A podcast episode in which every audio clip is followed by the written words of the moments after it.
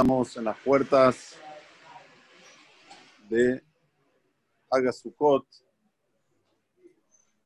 Vamos a profundizarnos un poquito más en esto, de lo que es el Hagasukot. En la Torah primero comienza diciendo, leímos el maftir de Rosh Hashanah, Bajó de Shashebi'i, Yom Mikra Kodesh Yelachem, quiere decir el primer día del mes séptimo va a ser un día santificado. Después, en Yom Kippur leímos el día 10 de este mes, el mes séptimo, porque esto va relacionado con el mes de Nisan, séptimo de los meses, o sea, Nisan, Iyar, Sivan, Tamuz, Ab, Elul, Tishri, número 7 del día 10 también va a ser un día santificado, Yom Kippurim. Y después dice la Haftarah que vamos a leer en Hagas Sukkot, Hamisha Asar Yom la Shazeh, el día 15 de este mes. ¿Cuál es la relación entre, entre, entre estas tres fechas?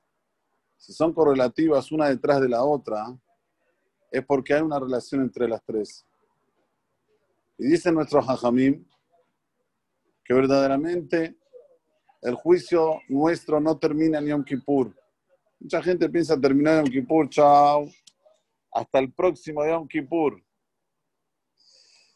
Pero los Jajamim nos enseñan que en Rosh Hashanah somos inscriptos. En Yom Kippurim somos sellados. En Hoshana Rabbah, que es el último día de Sukkot, nos dan el billete. Pitkataba. Nos dan, digamos, el papel donde fuimos sellados para bien. O sea que todavía estamos condicionados hasta el último día de Sukkot. Y esta es la relación entre las tres fechas. El primero del mes, el 10 del mes y el 15 del mes. Ahora, ¿qué debemos hacer para tener una pitkataba porque se entiende de estos hajamim, de lo que dicen los hajamim, que si una persona, por ejemplo, termina de un Kippur y no le da atención al Hagasukot, a priori puede, puede haber un cambio. Y quiero entender, ¿qué debo hacer para que no haya un cambio, para que me den? Eh, le abrí cuando una persona va a un lugar donde hay juegos, él paga y le dan como un este, cartoncito, un vale, que a través de ese vale, cada vez que va a un juego, le van sellando. Fuiste a uno, fuiste a dos, fuiste a tres. Le Abdil, Osana Rabba es esto. Nos van dando los vales para que podamos usufructuarlos durante todo el año. ¿Qué debemos hacer? Contestan los hajamim. La persona en estos días tiene que estar concentrado en lo que se llama apegarse a Kadosh Baruj Hu.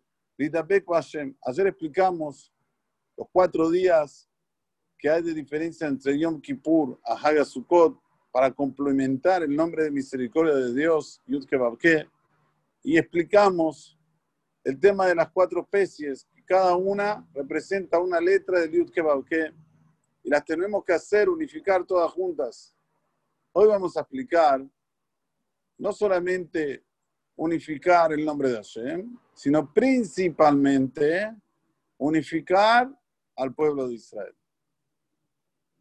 Nosotros dijimos en la tefilá de Rosh Hashanah y de Yom Kippurim, Ugen, ten pazdeja Hashem Elokeinu al kol maaseja, על כל מה שבראת, ויראוך כל המעשים, וישתחוו לפניך כל הלאומים, ויעשו כולם אגודה אחת. Explico. Nosotros le, imploramos a Dios, por favor, coloca temor sobre todos los actos que tú haces, sobre todas tus criaturas. Y ahí van a ser todos una unión. Interpretan los hajamim que por intermedio del temor la gente se unifica. Y ahora en esta generación lo estamos vivenciando con esto del virus Mucha gente que no sabraba comenzó a hablarse, principalmente al principio, cuando se temían cosas peores, se unieron más, si es por eh, Zoom o por, otro, por otra vía, pero hubo una unión, digamos, nafshit, de, de almas entre los parientes. Quiere decir que el temor provoca la unión. Mira, Kosh Baruj te dice, después de Yom Kippur, del día del perdón, tuviste con miedo a ver si vas a tener Hatimat o no. Bueno, este miedo tiene que prolongarse a que en su cota haya Hat. ¿A qué me refiero? Estas cuatro especies tienen una representación diferente en lo que se refiere al Yehudi. El etrog, dicen los hajamim, representa a la persona que estudia y enseña. Estudia la Torah y la enseña, este es el etrog. ¿Por qué? El etrog tiene un buen aroma, reactor, y también tiene un buen gusto, tanto. sea, la persona que estudia y enseña tiene un buen gusto espiritualmente y también un buen aroma, porque lo pasa para nosotros. Ya el lulav representa aquel que estudia y no enseña. Tzaddik Tamar. Él está en su mundo, estudia, estudia, pero no pasa para los demás. Escuchen, es un nivel inferior, así dice nuestro Jajamim. Después está aquel que se ocupa del Sibur, es Askan Siburi, hace cosas por el Sibur, pero ni estudia Torah ni enseña. Pero a él le gusta hacer actos de bondad, va, lleva, trae, paga las cuentas del de Beta Knesset, acomoda los talitot que hay en el Beta Knesset, que dígase de paso a algunos que están Pesulima, hay que arreglarlos. Está siempre mirando a ver qué falta en el Beta Knesset. Este aquí se parece al Hadas. El Hadas tiene reasto, tiene un buen aroma, pero no tiene tan, no tiene gusto. Y después tenemos por último la Araba. La Araba no tiene ni reaj ni tam. No tiene ni aroma y ni gusto. Esto se refiere a los judíos que están alejados de la Torah. ¿Y qué hacemos? Los unificamos. Hacemos del etrog, del ulab, de la das y de la araba una akudahat, una unión, y a través de esto servimos al Creador. O sea, que lo que nos pide ahora Boraholam en el Hagas Sukkot para tener una pitkata va, que estemos atentos a hacer la unión dentro del pueblo de Israel. Y escuchen bien, a cualquier costo, a cualquier costo. A veces una persona recibe telefonemas que mamás le, le hacen dolor de estómago No sé, no lo iba a contar, pero ya que estoy lo voy a contar. Me llamó un pariente mío, alejado de la tra. Pobrecito no sabe. Pero me dice, mira Gaby, la verdad, viví mi jipur, como se dice, a mi manera. Y me conecté a través de YouTube con las rezos, ¿sabes? Los rezos de Minjá, de Neilá. Y uno lo va escuchando y dice, pobrecita, ¿no? Es una, una parienta. Pero al mismo tiempo está escrito en la Torah, ojeas, tojeas, que también teja. Tenés que advertir al otro, no puedes quedarte callado, porque si te quedas callado, el otro va a pensar que está haciendo lo correcto y no está haciendo lo correcto. Entonces le dije, mira, querida prima, quiero decir que tu sensación fue, buena. Tu sensación fue buena. Pero hay una cosa que se llama cumplir los preceptos de la Torah conforme nos dicen nuestros sabios.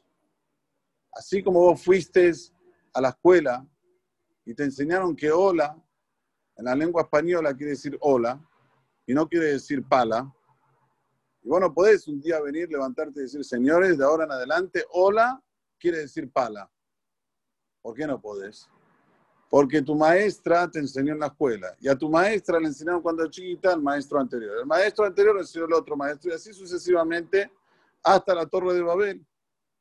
Cuando se disiparon los pueblos y cada uno tenía su lengua, como dice la Tracto ya. De ahí vinieron las 70, los 70 idiomas, las 70 lenguas.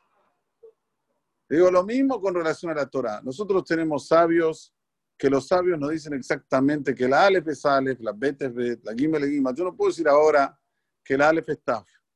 No puedo decir de repente que la Bab es Het. No, cada letra y letra, a través de la tradición de generación a generación, fueron dictaminadas. Estos mismos sabios nos dictaron leyes y esas leyes son inamovibles, como es inamovible la lengua. Así le estoy explicando en el teléfono. Pero al mismo tiempo, como se dice, tratándola bien, uno puede decir, eh, ¿cómo fuiste con esto, con lo otro? No, no, no. Tranquilo. Tenemos que buscar la inclusión, tenemos que buscar la unión. Tenemos que buscar tratar siempre de hacer que el pueblo de Israel esté unido. Porque esto es lo que quiere la Torah. Si vos me preguntás, ¿qué quiere la Torah? La Torah quiere solo una cosa de nosotros, que nos unamos, que estemos juntos. Hay bastantes caminos para llegar a eso, pero es lo principal para Kadosh Baruj que tengamos siempre esto en, nuestra, en nuestro intelecto y que lo podamos aplicar haciendo la unión dentro de Am Israel. Amén, que Muchas gracias.